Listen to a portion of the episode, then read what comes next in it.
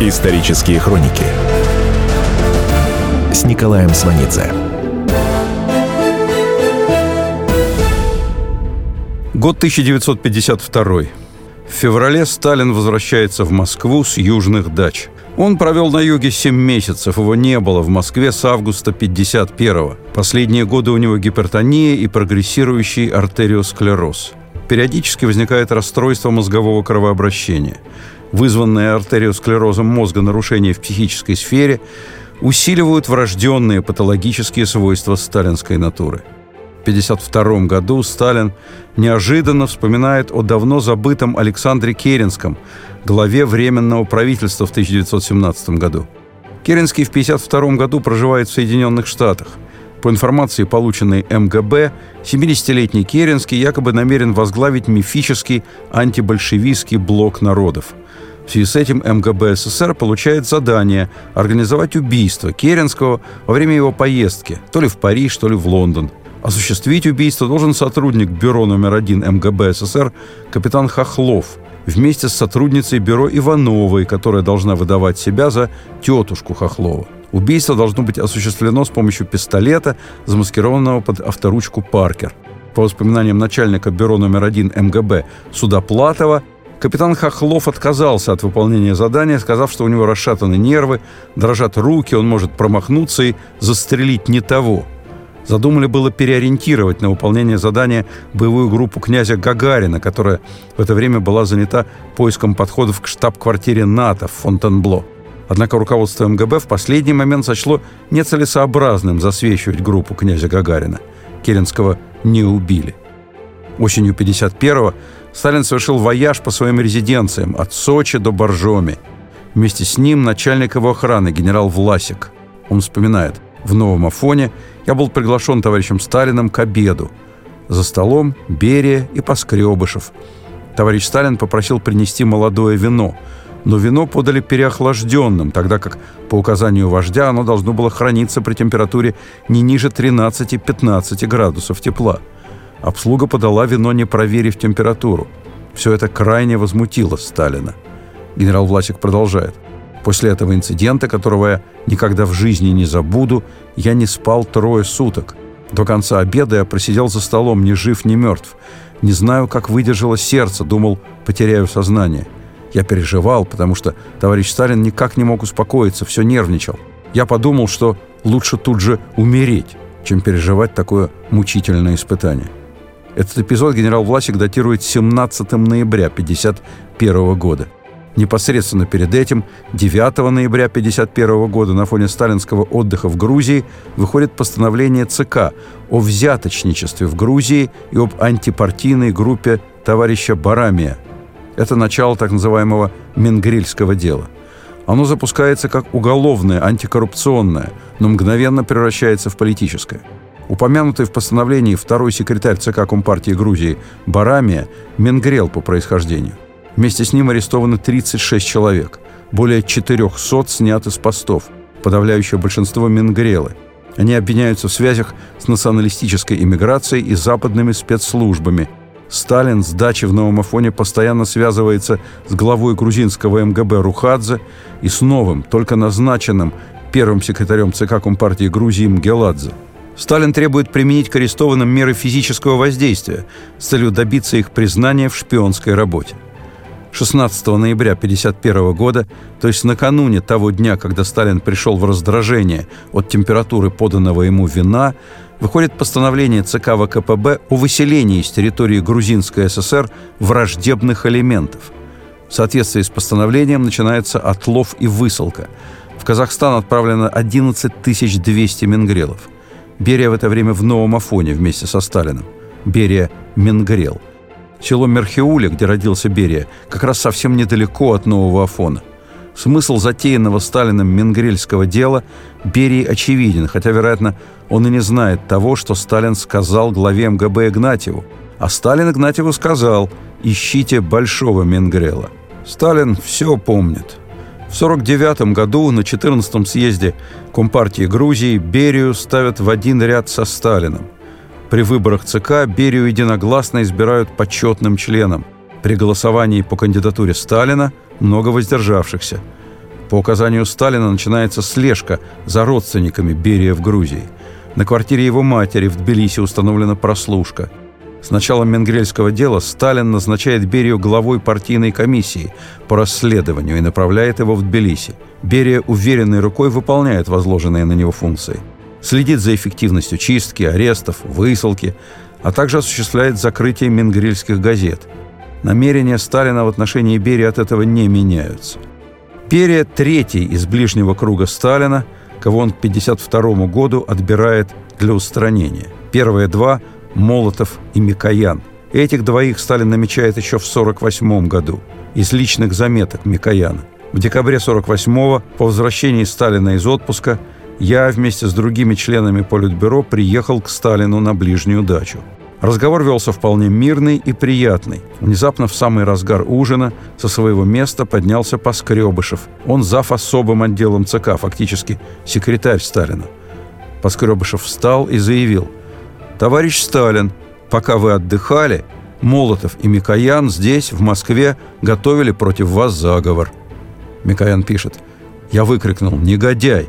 и схватил стул, чтобы бросить в него. Берия удержал меня – Молотов сидел как статуя. Другие тоже молчали. По-видимому, все это было запланировано, и Поскребышев лишь выполнил поручение Сталина.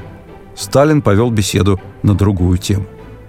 У Молотова в 48-м уже арестована и сослана жена. В 52 году для стоящих рядом со Сталином ситуация усугубляется до предела.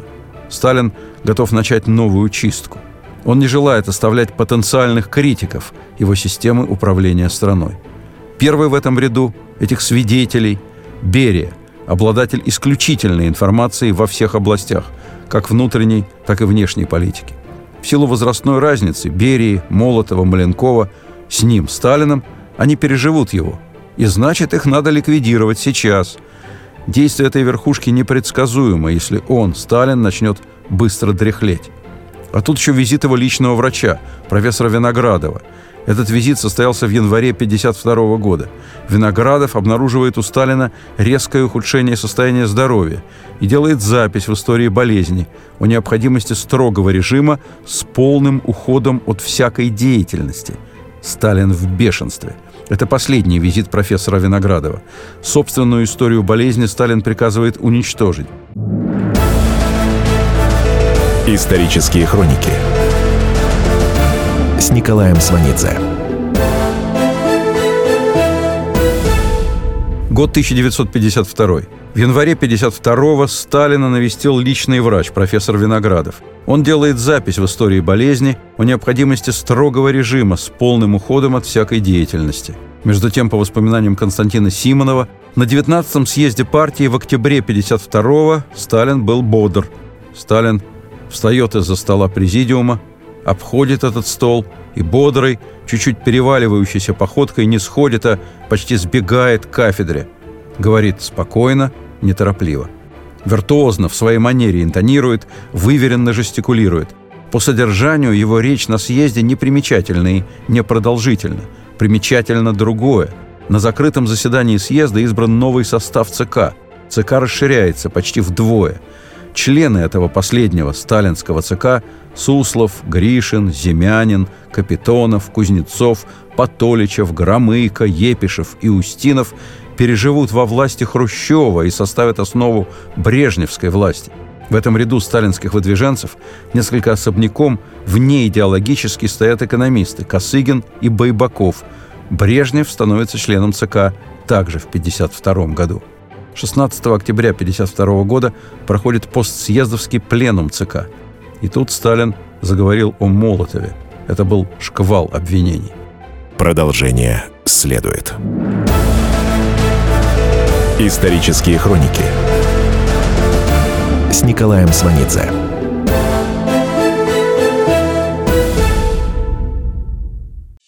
Каждую субботу с 16 до 17 часов на радиостанции «Комсомольская правда» я, Леонид Альшанский, почетный адвокат России, веду передачу «Народный адвокат» и отвечаю на ваши вопросы по проблемам административного права, ГАИ, таможенник, пограничник, гражданского права, дачной амнистии, земельных отношений, обманы страховых компаний. Обо всем этом вы услышите в наших передачах каждую субботу с 16 до 17 часов. Исторические хроники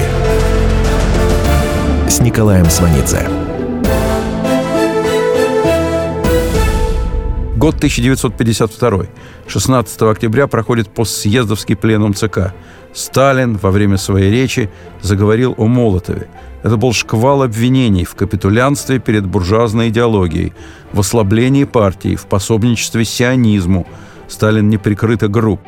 Товарищ Молотов так сильно уважает свою супругу, товарища Жемчужину, что не успеем мы принять решение Политбюро по тому или иному важному вопросу, как это становится известным товарищу Жемчужиной. А ее окружают друзья, которым нельзя доверять. Жена Молотова сослана в связи с так называемым делом Еврейского антифашистского комитета ЕАК. В августе 1952 года процесс над членами ЕАК завершен – Комитет был создан Сталином в начале войны в 1941 году для обеспечения материальной помощи СССР со стороны международной еврейской общественности. ЕАК во главе со знаменитым режиссером Соломоном Михоэлсом задачу выполнил. После войны еврейский комитет со своим авторитетным руководителем приобретает правозащитный характер. По указанию Сталина Михоэлса убивают в 1948 году. 13 руководителей ЕАК расстреляны 12 августа 1952 года. Однако большого публичного процесса из дела ЕАК устроить не удалось. Обвиняемые не признались в шпионаже. Жену Молотова Полину Жемчужину вернут из ссылки в Москву в начале 53-го и опять арестуют. Цель – выбить из нее показания против мужа и использовать их в ходе намечающегося процесса над Молотовым. Сталин продолжает выступление на пленуме. Теперь о товарище Микояне. Он, видите ли, возражает против повышения сельхозналога на крестьян. А ведь мужик наш должник. Мы же дали колхозам землю. Вот мужики и должны отдавать долг государству. Чего тут Микояну не ясно? Кто он, наш Анастас Микоян? Молотов и Микоян выходят на трибуну и оправдываются – Константин Симонов, присутствовавший на пленуме как кандидат в члены ЦК, напишет «Молотов и Микоян выступали, а мне казалось, что это не люди, а белые маски, очень похожие на лица и в то же время совершенно не похожие, уже не живые». Симонов пишет Сталин целенаправленно бил по своим многолетним соратникам. Сталин бил, вышибая из строя своих возможных преемников. И хотел это дать понять всем, кто собрался на пленум. Сталин опять выходит на трибуну и неожиданно произносит. «Я прошу освободить меня от обязанностей генерального секретаря ЦК КПСС. Я уже стар, бумаг не читаю. Изберите себе другого секретаря». Сталин произносит эти слова, глядя в зал. За спиной у Сталина сидит политбюро. Маленков, ведущий заседание пленума, стоит. Симонов пишет. Лицо Маленкова, стоящего за спиной Сталина – его жесты, его выразительно воздетые руки были прямой мольбой ко всем присутствующим немедленно отказать Сталину в его просьбе. Маленков, делавший отчетный доклад на съезде, ведший большинство заседаний ЦК, именно он, Маленков, был кандидатурой на пост генерального секретаря, на пост товарища Сталина, который тот якобы хотел оставить из-за старости и усталости. Маленков мгновенно понял, что Сталин вовсе не собирается отказываться от поста генсека, что это проба, прощупывание. И почувствуй Сталин, что в зале есть готовые поддержать его просьбу, первый за это ответил бы Маленков и ответил бы головой. Сперва из президиума раздалось «Нет, просим остаться!» Потом загудел весь зал «Нельзя, просим остаться!» Сталин долго стоял, всматривался в зал, потом махнул рукой и сел. Имя Берии на Октябрьском пленуме ЦК Сталин не произнес. Берия в это время курирует проект по созданию водородной бомбы. О завершении работ над советской водородной бомбой Сталину доложат в начале 1953 года. В конце 1952 бомбы еще нет. Именно поэтому сталинская решающая игра против Берии отложена во времени. Сталин боится заговора и переворота, нащупывает, метит возможных зачинщиков и блокируется от переворота. Он начинает разыгрывать свою излюбленную комбинацию по устранению ближайших соратников, которую только слегка подкрашивает реалиями холодной войны. Эта комбинация получит название «Дело врачей». Зампред Совмина и член ЦК Малышев в дневнике пишет о выступлении Сталина на расширенном заседании Президиума ЦК КПСС 1 декабря 1952 года. Сталин тогда сказал «Любой еврей – потенциальный агент Соединенных Штатов. Среди врачей много евреев-националистов». Исторические хроники с Николаем Сванидзе. В конце лета 1951 года Сталин отдыхал в Новом Афоне – Микоян в Сухуми, Маленков в Мюссерах, Булганин в Сочи. Микоян вспоминает. Как-то сидели у Сталина за ужином все названные товарищи. Шла беседа на разные темы. Все шло хорошо. Около четырех часов утра подали на стол бананы. Надо сказать, что Сталин очень любил бананы. После войны он даже распорядился поставлять небольшие партии бананов для Москвы, Ленинграда и Киева. Были большие трудности по доставке небольших партий бананов, но дело наладили. Так вот, Тогда на даче в Новом Афоне в 4 утра Сталин взял банан, попробовал и остался недоволен его вкусом. «Почему так?» – спросил Сталин. «Ведь сколько лет мы получали бананы, никогда такого не было. Значит, министр работает плохо», – сказал Сталин. Микоян стал защищать министра внешней торговли Меньшикова. Сталин потребовал проверки и поиска виновных. На следующий день о банановом деле уже знал Берия – Через несколько дней Микоян опять приехал к Сталину. Сталин сразу заговорил о бананах, потребовал снять министра внешней торговли Меньшикова, а на его место поставить его заместителя Кумыкина.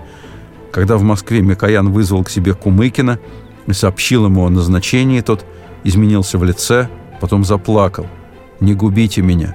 Я не хочу быть министром. Помогите мне избавиться от этого назначения». Новых назначений, повышения – Многие, трезво оценивающие обстановку, боятся как приговора. Бывшего министра внешней торговли Меньшикова Микояну удалось отправить начальником таможни на Амур. После смерти Сталина он станет послом в Индии, потом в Штатах. Осенью 51-го к Сталину на дачу в Новый Афон приезжает министр здравоохранения Смирнов. Он вспоминает. «Мы гуляли по саду, разговаривали. Сталин показывал на деревья, где росли лимоны и апельсины – и вдруг, без всякого перехода, спросил. «Товарищ Смирнов, вы не знаете, какой врач лечил Димитрова и Жданова?»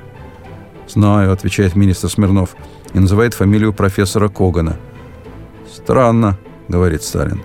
«Один врач лечил, и оба умерли». Профессор Коган действительно был лечащим врачом секретаря ЦК Жданова. Последний месяц перед смертью Жданов провел по настоятельной рекомендации Сталина в санатории на Валдае. Там его консультирует группа врачей, включая начальника Кремлевского лечебно-санитарного управления Егорова, профессора Виноградова и профессора Эттингера. Тогда на Валдае в августе 1948 года группа врачей кремлевских консультантов разошлась в постановке диагноза с врачом Лидией Тимошук, заведующей кабинетом электрокардиографии Кремлевской больницы – Тимошук делала кардиограмму Жданову. Расхождение во мнениях с командой врачей подвигло Тимошук к немедленному написанию письма начальнику Главного управления охраны МГБ СССР Власику. Генерал Власик переправил письмо Тимошук министру госбезопасности Абакумову. Абакумов в тот же день переправил письмо Тимошук со своей сопроводительной запиской Сталину. Сталин прочитал и написал «В архив». Тимошук понизили в должности – Врачи продолжили работу. Прошло 4 года. Исторические хроники с Николаем Сванидзе. Мысль о раскрутке дела врачей посещает Сталина не в 1952 году. Словосочетание «дело врачей» или «процесс врачей» скорее всего привлекло его внимание во время Нюрнбергского процесса. Тогда, в 1946-м, в рамках Международного трибунала над нацистскими преступниками рассматривалось дело нацистских врачей-убийц – Сталин фиксирует это и оставляет в памяти. В 1948-м В этот же архив сталинской памяти отправляется письмо врача и внештатной сотрудницы МГБ Тимошук по поводу лечения Жданова. В августе 1952-го Сталин извлекает это письмо. Начинаются беседы с Тимошук в следственной части по особо важным делам Министерства госбезопасности. В феврале 1952-го арестован бывший замдиректора правительственного санатория Барвиха доктор Рыжиков. Его обвиняют в террористических связях с лечащим врачом Щербакова профессором Эйтингером. Профессор Эйтингер к этому времени уже год как умер после пыток в холодильной камере, изобретенной лично главой МГБ Абакумовым. Абакумов уже также арестован за участие в сионистском заговоре.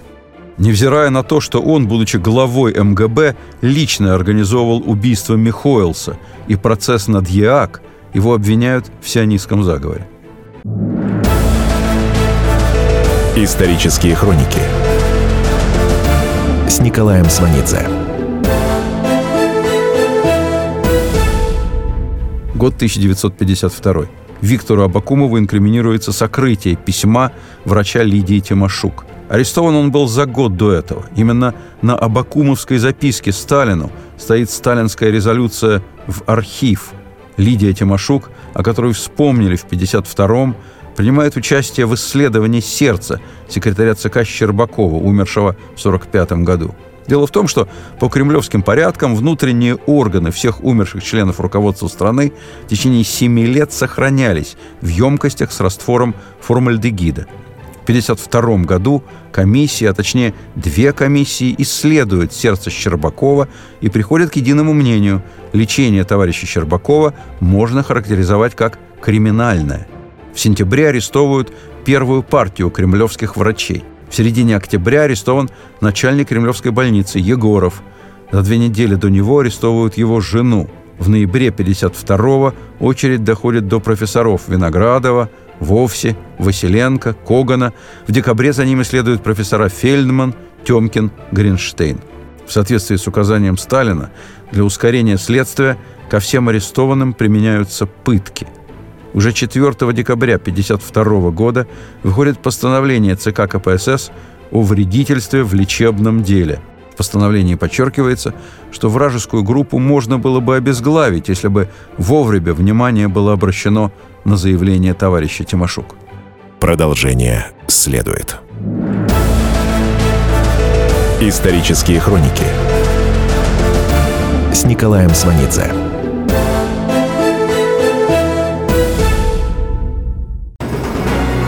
Как не пропустить важные новости? Установите на свой смартфон приложение «Радио Комсомольская правда». Слушайте в любой точке мира. Актуальные новости, интервью, профессиональные комментарии. Удобное приложение для важной информации. Доступны версии для iOS и Android. Радио «Комсомольская правда». В вашем мобильном.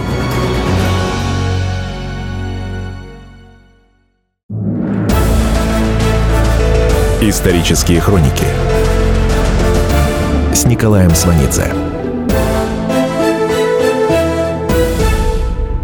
13 января 1953 года в «Правде» публикуется сообщение ТАСС об аресте группы врачей-вредителей, а также статья под заголовком «Подлые шпионы и убийцы под маской профессионалов-врачей». Целый мир может теперь видеть истинное лицо каннибалов, подручных США и Англии – в статье подчеркивается, что США разослали шпионов по всему тылу СССР. То есть речь идет не только о кремлевских врачах. Это массовое, повсеместное явление. Поэтому, говорится в статье, наши люди должны бороться с неосмотрительностью. В скобках поясняется ротозейством. Это уточнение повторяется в тексте несколько раз. Это свидетельство личной сталинской правки.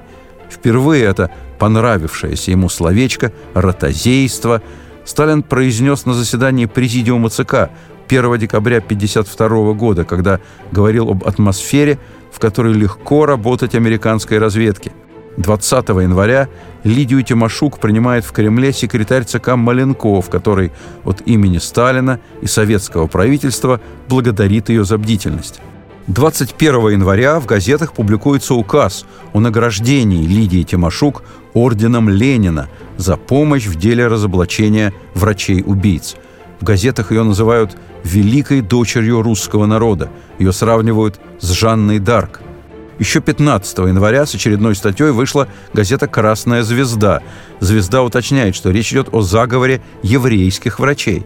И опять об американо-английском шпионаже. И опять беспечность, ротозейство и болтовня, плацдармы для врагов – в любых условиях, где советский человек работает, он должен выполнять требования партии, быть осторожным, начинается массовый психоз. Каждый врач рассматривается как потенциальный убийца – 21 января 1953 года в газетах публикуется указ о награждении Лидии Тимошук орденом Ленина за помощь в деле разоблачения врачей-убийц. Об этом пишут в газетах. Люди повсеместно отказываются от лекарств. Во всех учреждениях проходят митинги с требованием казни преступников. Многие участники митингов предлагают себя в палачи – предлагают себя в этом качестве и представители медицинской профессии, врачи и даже профессора. Сын замученного профессора Эттингера, историк Яков Эттингер, впоследствии беседовал с бывшим министром вооруженных сил Булганиным. По сведениям Булганина, процесс над врачами намечался на 12-15 марта 1953-го. Осужденных планировалось публично повесить на площадях в крупнейших городах страны – Разнарядка по городам уже имелась. Публичное повешение на центральных площадях должны были наблюдать жители Москвы, Ленинграда, Киева, Минска, Свердловска. При этом в атмосфере массовой истерии и массовой готовности к погромам Сталин для себя изыскивает способ войти в историю в качестве избавителя евреев от стихийной мести. Появляется идея депортации евреев – Депортация должна быть представлена как акт гуманизма, спасение от внесудебной народной расправы. Министр вооруженных сил Булганин подтверждает факт подготовки массовой депортации евреев в Сибирь и на Дальний Восток. На Востоке отстраиваются свежие концлагеря. При депортации планируется крушение железнодорожных составов и так называемые «стихийные нападения на поезда». Хрущев вспоминает о разговоре со Сталином на эту тему – Сталин, по словам Хрущева, говорил, что до места назначения должна доехать только половина депортированных. Пацифизм, то есть миролюбие, вообще не в моде в это время. Они не поощряются. Более того, они караются. Жесткой критике подвергнут детский журнал «Дружные ребята» за публикацию стихотворения Вероники Тушновой «Голубь мира». Простое, доброе стихотворение названо порочным за недопустимый сентиментализм – 1 января 1953 года газета «Марийская правда» публикует рассказ «Вахта мира». Тракторист Вася все время думал о том, как хорошо было бы приделать к тракторам железных голубей. Стояли бы в строгом ряду, готовые к работе тракторы с большими, сверкающими на радиаторах голубями. Рассказ подвергнут критике, так как воспитывает читателя в пацифистском духе. Исторические хроники с Николаем Сванидзе в январе-феврале 1953-го выкристаллизовывается суть всей сталинской комбинации с делом врачей. Следователи выбивают показания о связях арестованных врачей с Молотовым и Микояном. Картина должна быть стройной. Главный враг – Соединенные Штаты.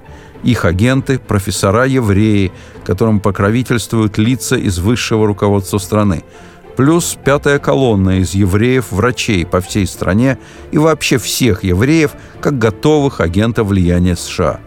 То есть дело врачей, помимо антисемитской составляющей, тянет за собой полное и окончательное устранение старого сталинского окружения. Это во многом повтор сталинской схемы образца 1937 года – и тогда были обвиняемые в шпионаже лица из высшего руководства. И тогда были врачи, которым инкриминировалось умерщвление Куйбышева, Горького и сына Горького. Старая закваска разбавлена теперь антисемитизмом, почерпнутым в фашистской Германии. И все это сдобрено риторикой холодной войны. Главное же в этом – обещанное в финале действо, расправа – о том, что она будет публичной, слухи уже ползли. В отсутствие массовых развлечений, телевидения еще нет, да при нищей жизни вдруг ожидается даровое зрелище. И тут на пике предвкушения и истерии Сталин умирает. Даже после того, как Берия в апреле 1953 года официально прекратит дело врачей, и о невиновности врачей будет сообщено в «Правде», страсти не улягутся. Сообщение в «Правде» вызывает шквал писем в редакцию газеты. Письма объединяются в сводки и с грифом «секретно» подаются в ЦК. Анонимка из Москвы. Неужели эти несчастные профессора, если они оказались не вредителями, стоят того, чтобы взволновать так умы наших рабочих? А есть письма совсем новые по духу, еще недавно немыслимые. От лица группы рабочих коммунистов выражаем полное недоверие редакции «Правда».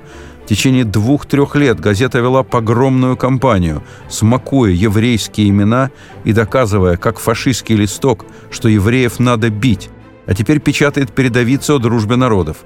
Вы же проститутки и звери. Уйдите. Фашистам не место в правде. Еще одно письмо. Да, скандал с профессорами получился небывалый. Москва взбудоражена, как пчелиный улей. Тайное стало явным – как могло случиться, что в Москве в МГБ орудовали заплечных дел мастера? Как в центре столицы мог существовать застенок фашистского типа? Как часто приходится видеть Борова-подобных генералов и полковников МГБ, надменных, с видом точно они соль земли, поставленные в исключительные условия, получающие не по заслугам тысячные зарплаты и пенсии, машины, путевки, квартиры. Нужен контроль над МГБ, нужна немедленная проверка прежних дел, ссылок, осуждений. И в конце письма приписка. Подписываться хотят все собравшиеся, но многие еще боятся. Исторические хроники с Николаем Сванидзе. Те, кто составлял руководство страны, распрощались со Сталиным до момента его физической смерти. Прежде всего, Берия. В 1953 году Лаврентию Берии 54 года. Сталинская нацеленность на его, Берии, ликвидацию для него очевидна. Он слишком опытен, чтобы не отдавать себе в этом отчет. И он не намерен умирать, он намерен жить. Он участвовал, руководил и осуществлял репрессии в 30-е годы и в Грузии, и в стране в целом. Он знает механизм репрессий. И трудно заподозрить, что с этим знанием он пойдет в 1953 году на заклание. А значит, Берия может, готов пойти на попытку переворота. Это его единственный шанс, и не позже начала процесса по делу врачей. Времени на сколачивание сторонников у Берии немного, месяца полтора. Но последующий опыт заговора Хрущева против самого Берии показывает, что этого времени вполне достаточно. Долгие годы в дружеских отношениях с Берией Микоян. Микоян на пленуме 52 года уже получил черную метку. Он может ждать ареста в любой момент. Есть еще одно обстоятельство. Микоян, в силу занимаемых должностей, имеет представление о советской экономике, прежде всего о катастрофическом положении с обеспечением продовольствием. Берия – зампред Совмина и лицо, обладающее эксклюзивной, реальной экономической информацией по линии НКВД МГБ. Многолетний хозяин ГУЛАГа Берия в курсе того, что советская лагерная экономическая система не в состоянии конкурировать с западной экономикой периода научно-технического рывка. Берия также в курсе протестных настроений по стране – из повседневной почты газеты «Социалистическое земледелие» от апреля 1952 года – от колхозников Кикнурского района Кировской области Смирнова, Деменцева, Овчинникова. В колхозе сеять нечего, семян нет, а из рабочей силы остались одни старики, а молодые разбежались кто куда. Скот кормить нечем, и он гибнет. Мы дожили до того, что дальше жить невозможно. Придется нам, наверное, бежать. Неужели нам обращаться в Америку? Исторические хроники Николаем Сванидзе.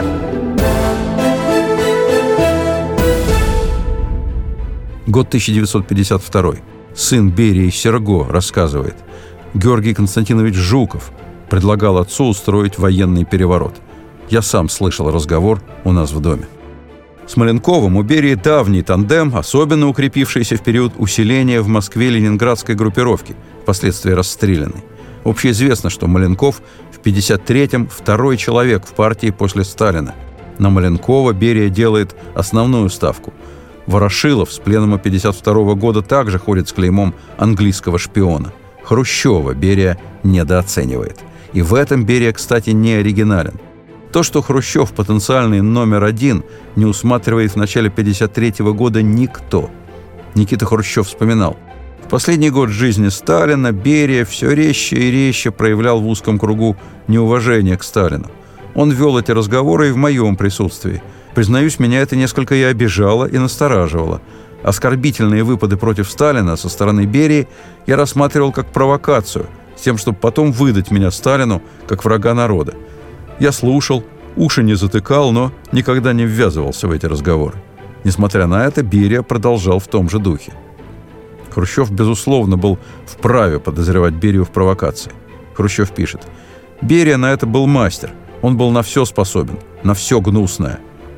Но Хрущев в круг потенциальных сталинских жертв не входил. Продолжение следует. Исторические хроники с Николаем Сванидзе.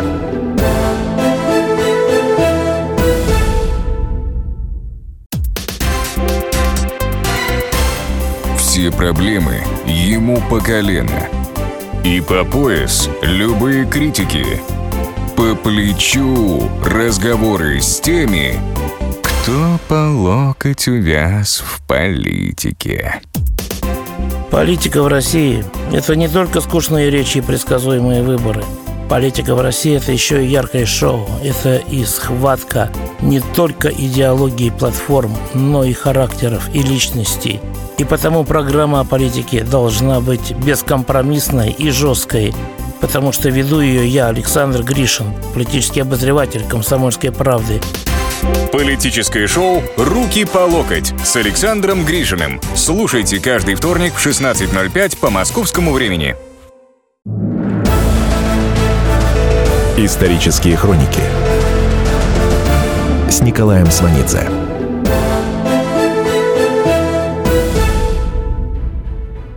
Год 1952. Берию, несомненно, трудно заподозрить в том, что называется государственнической позицией. Но прагматически, в личных целях, он способен использовать глубочайший развал в экономике как козырь в решающей игре против Сталина. Микоян в этом может оказать ему поддержку. Микоян в воспоминаниях пишет, в 1952 году вышла брошюра Сталина «Экономические проблемы социализма в СССР». В ней утверждалось, что товарно-денежные отношения в экономике исчерпали себя, что надо переходить к продуктообмену между городом и деревней. Это был невероятно левацкий загиб. Сталин, видимо, всерьез планировал осуществить построение коммунизма в нашей стране еще при своей жизни. Сталинская новая экономическая идея грозит полным хаосом в стране. Дальнейшее насилие над экономикой становится опасным, а значит нецелесообразным. С Микояном, с Маленковым экономические проблемы Берия вполне мог, обязан был обсуждать. Действия Берии после смерти Сталина это подтверждают. И Микоян будет осторожно поддерживать Берию, даже в тот момент, когда Берию будут арестовывать. Кроме того, сын Микояна женат на дочери секретаря ЦК Кузнецова, который расстрелян, в числе прочих, в 1951 году по так называемому Ленинградскому делу. Сталин точно об этом помнит. Бракосочетание детей Микояна и Кузнецова происходит в то время, когда Кузнецов уже снят с должности. После расстрела Кузнецова брак не расторгнут. Каганович говорил Микояну, «Ты что, с ума сошел?» Что касается Молотова, то он был главным объектом гнева Сталина в 1952-м на пленуме. До смерти Сталина между ним и Берией никакой конфронтации нет. К аресту жены Молотова Берия отношения не имеет. Молотов – ценит Берию прежде всего за энергичность. Исторические хроники с Николаем Сванидзе. Год 1952. Хрущев пишет. «Сталин ко мне хорошо относился, доверял мне и ценил.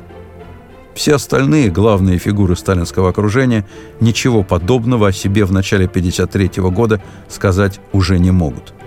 Сталинская охота на ближайших лиц не обходит даже многолетнего, по-собачьи преданного начальника охраны Власика. В 52-м избран расширенный состав ЦК, но это новые люди, лично Сталиным не обкатанные. Они готовы занять места в руководстве страной, но эти места должны быть освобождены для них Сталином. А Сталин дряхлеет. Вспоминает в то время начальник бюро номер один МГБ СССР Судоплатов – это был конец февраля 1953 года. Глава МГБ Игнатьев сказал, что мы едем в инстанцию, то есть к Сталину. То, что я увидел, меня поразило. я увидел старика. Сталин очень изменился. И хотя он всегда говорил медленно, теперь он произносил слова через силу. Паузы между словами стали длиннее. Видимо, слухи о двух инсультах были верны. В этом состоянии Сталин обсуждает не что иное, как подготовку к убийству руководителя Югославии Иосипа Брос Тита. Не умри, Сталин, в отведенный ему истории срок, Берия пошел бы на переворот. И дело не только в наличии сторонников. Берия – единственный в стране, кто располагает возможностями атомного шантажа во внутренней политике. Берия больше, чем просто сталинский наместник в атомном и водородном проектах, со всеми их военными и людскими ресурсами. В этой сфере Берия успешно конкурирует с самим Сталином. Андрей Дмитриевич Сахаров рассказывал, что его старший коллега, академик Зельдович, говорил «наш Лаврентий Палыч». В июне 53-го, перед самым своим арестом, Берия запустит этот механизм шантажа уже с помощью водородной бомбы. Но это будет после Сталина. При жизни Сталин обыгрывает Берию. Сталин умирает. Исторические хроники с Николаем Сванидзе.